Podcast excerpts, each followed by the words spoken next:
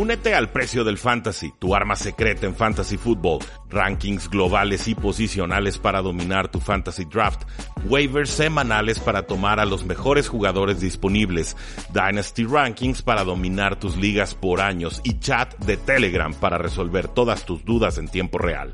Visita stam.store diagonal precio NFL o da clic al link en este episodio para suscribirte.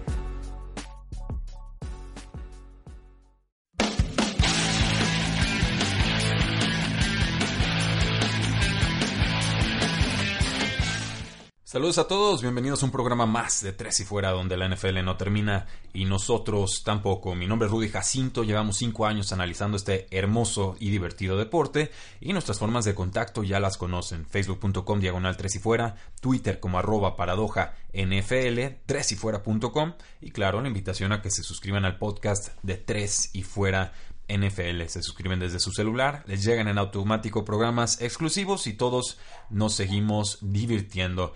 Eh, este programa, pues bueno, lo iba a grabar hace como tres horas, pero me cayó una traducción de 26 mil palabras de hoy para mañana que todavía estamos tratando de acomodar. Para los que no saben, pues bueno, soy traductor en mis ratos libres, español, inglés, inglés, español. Con toda confianza manden sus documentos. Pero eh, madre mía de estos proyectos que se te, dejan canas antes de empezarlos. Entonces eh, dije de una vez, vamos grabando el podcast porque si no, esto se va a descontrolar.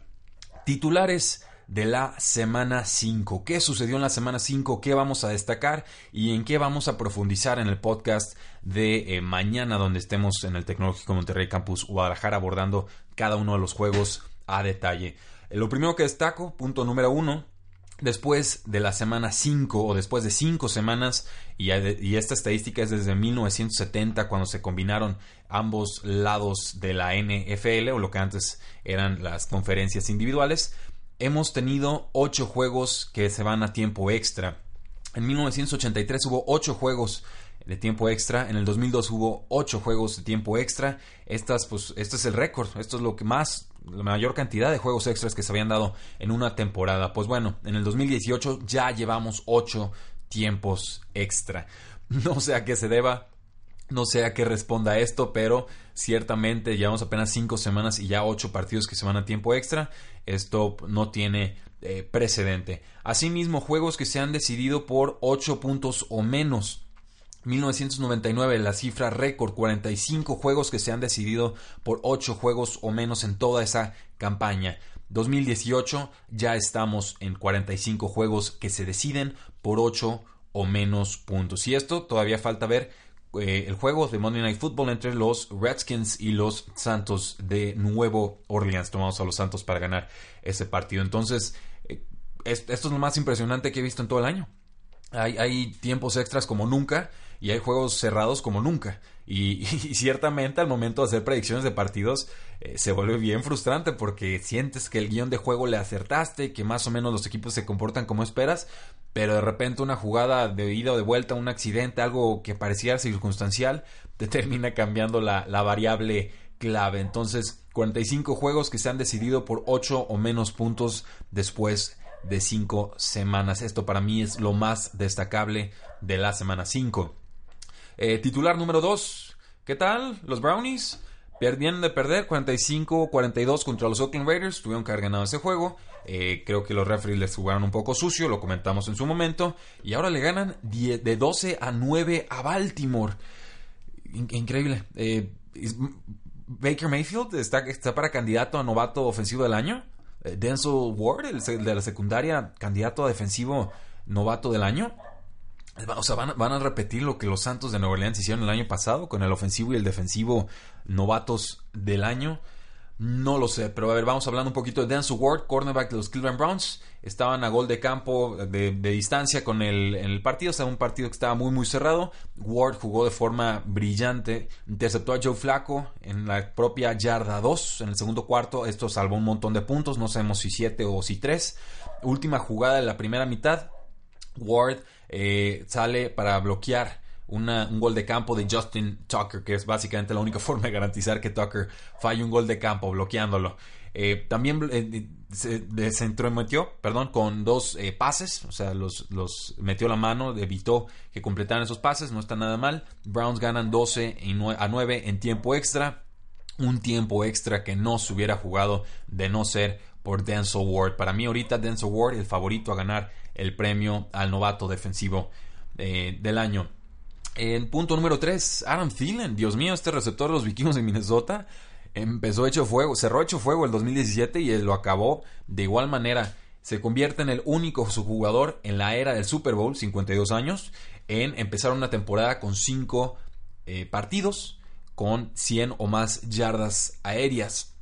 Una, una cosa verdaderamente eh, escandalosa. Pero además no solo hizo eso en este partido. Filadelfia casi logra la remontada, se acercó mucho. Intentaron una patada corta que daba 1-0-9 en el reloj.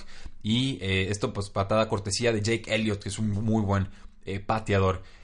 Thielen fue el que atrapa el balón. Y dice que fue una patada fenomenal de Jake Elliott, que una de las onside kicks más complicados que le ha tocado atajar en colegial, que le ha tocado en profesional.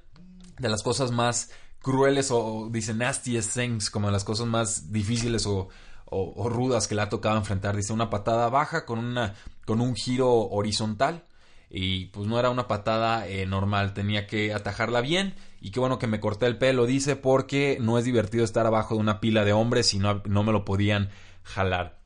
Adam Thielen, 138 recepciones, 1865 yardas desde el juego 1 de la semana eh, bueno, semana 1 de la temporada 2017. Ya oficialmente Adam Thielen es uno de los mejores receptores en toda la NFL. La llegada de Kirk Cousins le cayó como bálsamo a su carrera, solamente ha mejorado y sus 47 recepciones en 5 juegos son líder, en, lo hacen líder en recepciones de la NFL. Eh, Filadelfia, punto número 4. ¿Hay crisis? No, lo sé, lo dejo la pregunta abierta. Filadelfia, dos victorias, tres derrotas.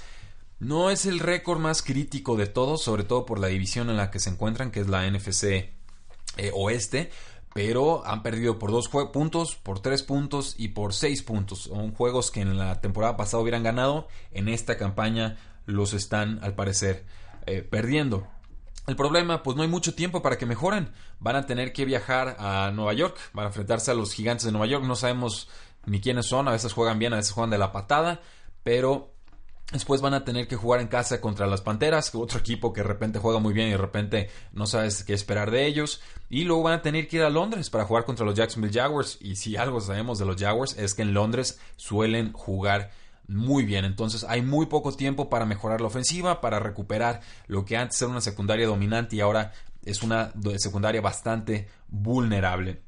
En los tres juegos en los que Carson Wentz ha sido titular, eh, van con récord de una victoria, dos derrotas, están anotando poco más de 21 puntos por partido. En los nueve juegos antes de que se lastimara Wentz en 2017, los Eagles tenían récord de 8 victorias, una derrota y están promediando eh, casi 33.5 puntos por partido.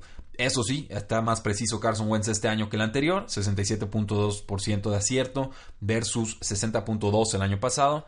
Menos juegos, una muestra de juegos más limitada, pero bueno, es lo que tenemos hasta el momento. Y lo preocupante es que la secundaria está bien rota, bien vulnerable. El año pasado permitían un quarterback rating de poco menos de 80, de 80 puntos, que es bastante bueno. Este año están permitiendo 96.5 de quarterback rating a rivales y esto no es bueno. Para ventaja de Filadelfia, el resto de la división tiene récord de 5 victorias y 8 derrotas. Entonces no creo que peligre la división para Filadelfia, pero sí creo que va a estar muy complicado, muy complicado que Filadelfia pueda tener la localía en una teórica eh, llegada a postemporada. Punto número 5, ganó, ganó. Eh, y ganó, bueno, ganó, ganó, Graham ganó, el pateador de 31 años de las Panteras de Carolina. Había estado con récord de 18 completados en 32 intentos de goles de campo de más de 50 yardas, o sea, no es un pateador confiable en esa distancia, nunca había hecho una patada de más de 60 yardas en su carrera. Verlo meter una patada de 63 yardas con el reloj en contra, con todo en contra, eh, increíble, verdaderamente Estamos hablando de un pateador, recuerdo perfecto, el kickoff del 2017, que era Panteras, eh, ¿fue, ¿fue Panteras contra Denver o me estoy yendo, me tengo que irme dos años más atrás?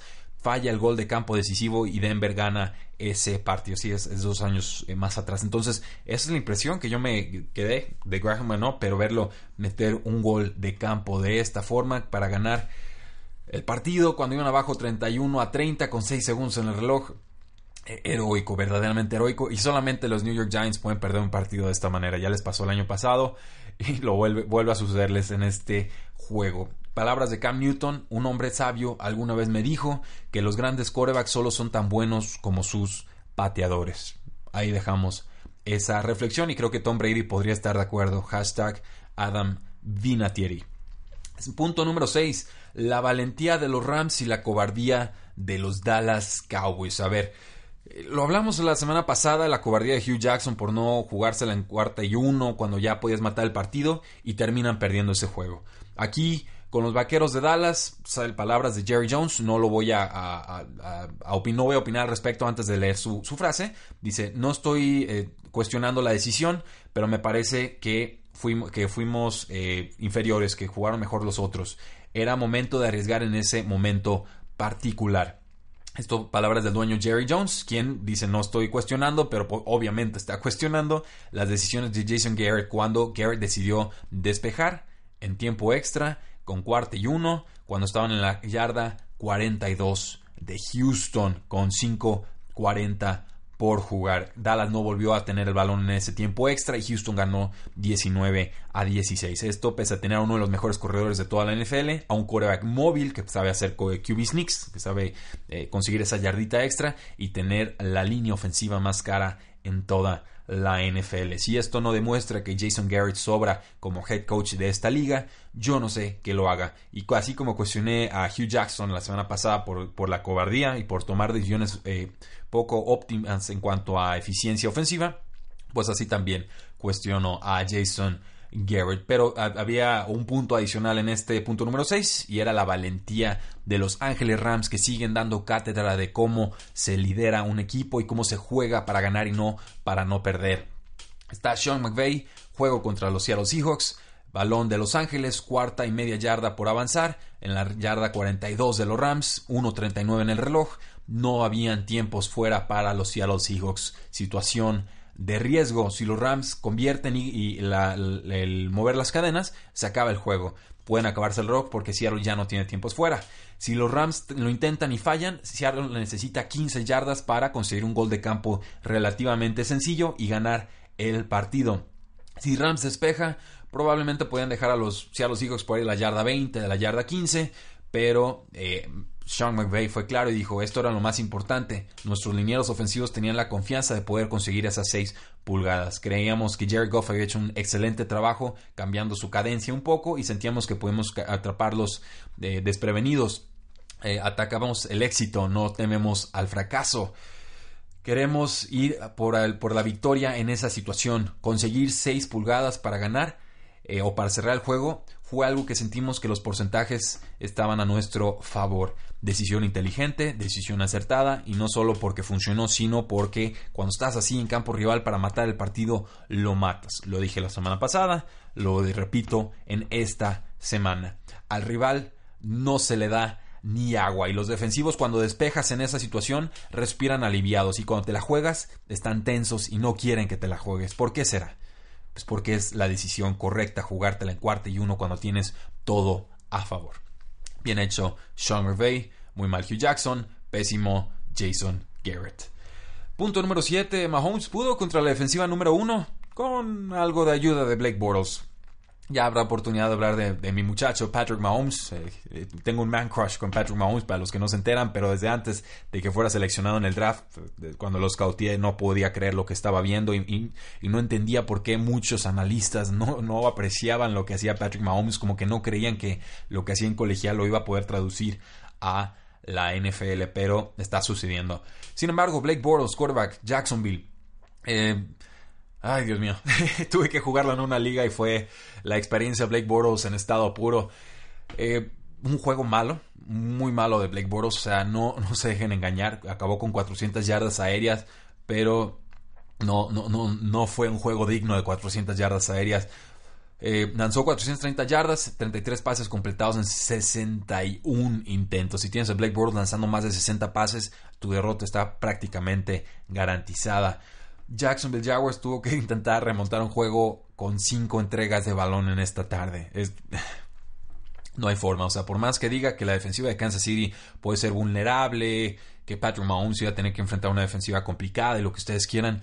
Si entregas el balón cinco veces, no, no vas a ganar ningún partido en esta liga. Entonces, sí, muy decepcionante la actuación de Blake Bortles. Creí que iba a poder mover el balón por aire. Finalmente lo hizo, pero pues ciertamente no esperaba que fuera de esta manera. Bien por Patrick Mahomes, bien por los Kansas City Chiefs. Siguen con su récord invicto. Blake Bortles sigue siendo el ancla que no permita esta eh, ofensiva y defensiva de Jacksonville avanzar a cosas importantes. Eh, Detroit, Matt Patricia, punto número 8, head coach de los Detroit Lions. ¿Qué tal? Ahí la llevan. Los dimos para ganar este partido. Ganaron este partido. No son consistentes. Ciertamente no son consistentes. Pero ya le ganaron a Tom Brady y ya le ganaron a Aaron Rodgers. Entonces, hay talento, hay potencial. Si se vuelven un poco más consistentes con el juego terrestre, con la defensiva, Detroit puede dar muy buena pelea. Eh, la defensiva de Matt Patricia respondió este domingo, forzó tres fumbles y eh, aprovecharon que los Packers jugaron mal. Ciertamente jugaron mal. Pasamos al otro lado de este punto número 8. Mason Crosby, pateador Green Bay Packers. Packers perdieron por 8 puntos contra Detroit. Crosby dejó 13 puntos no anotados en el tablero. Falló 4 goles de campo y un punto extra. O sea, si tu ofensiva está sufriendo y tienen que anotar más de 20 puntos, no te puedes dar el lujo de fallar goles de campo, tienes que ser consistente. Lo había sido Mason Crosby, creo, contra los vikingos de Minnesota, metió 5 goles de campo, si recuerdo bien, pues aquí fue todo lo contrario. Falló una patada de 41 yardas cuando los Packers iban abajo 7 a 0, falló una de 42 yardas cuando iban abajo 17 a 0, falló una de 38 yardas cuando iban abajo 17 a 0, falló un gol de campo cuando los Packers iban abajo 11 puntos, falló de 56 yardas cuando los Packers iban abajo por 11. Bueno, le piden de 56 yardas después de fallar cuatro patadas, pues también eh, no, sean cabrones, ¿no? O sea, no, es su día y le pides que te saque un milagro de esos, pues también se la buscaron. Pero eh, hay que ver cómo evoluciona la mentalidad de Mason Crosby, ya muchísimos años con el equipo.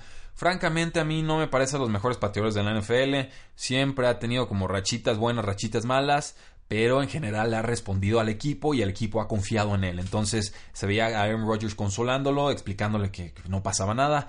Eh, derrota complicada, derrota divisional, pero eh, hay que vigilar qué sucede con Mason Crosby porque cuando un pateador pierde su confianza, las cosas se pueden poner muy feo, muy rápido.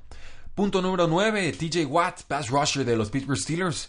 Eh, está de líder en sacks del NFL, empatado con Gino Watkins de los eh, Cincinnati Bengals.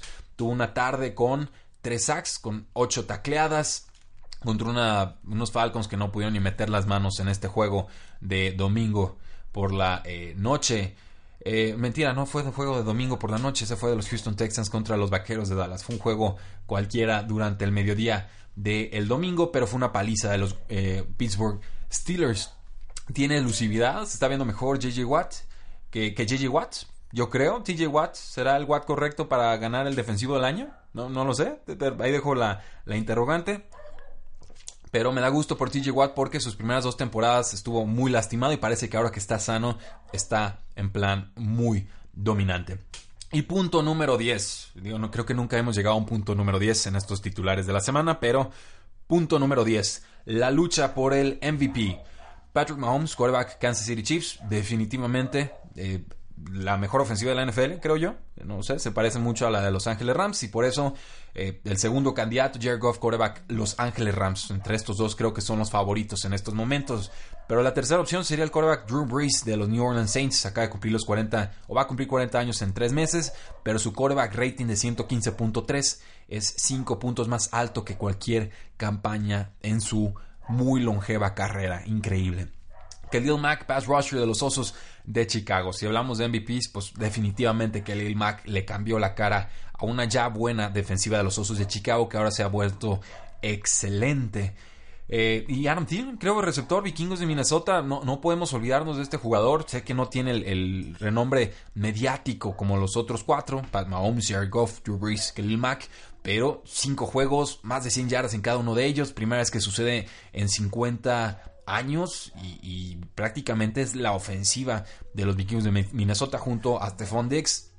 Eh, no, es, no sería sorpresa lo que les quiero decir. No sé si le alcance a Adam Thielen, pero méritos no le faltan para hacerse con el MVP después de cinco semanas en la NFL. Eso es todo, damas y caballeros. 20 minutos de buen programa. Muchas gracias por habernos escuchado. Estos fueron los titulares de la semana 5. Síganos, facebook.com diagonal 3 y fuera, Twitter como arroba paradojnfl, 3 y fuera.com. Y en serio, suscríbanse al podcast y disfruten de estos programas sin costo para ustedes. Déjenos buenas reseñas, 5 estrellas en iTunes o en cualquier programa que ustedes utilicen para escucharnos. Y presúmanos con sus contactos, es la única forma en la que este proyecto puede crecer. Si crece, será gracias a ustedes. La NFL no termina y nosotros tampoco. 3 y fuera.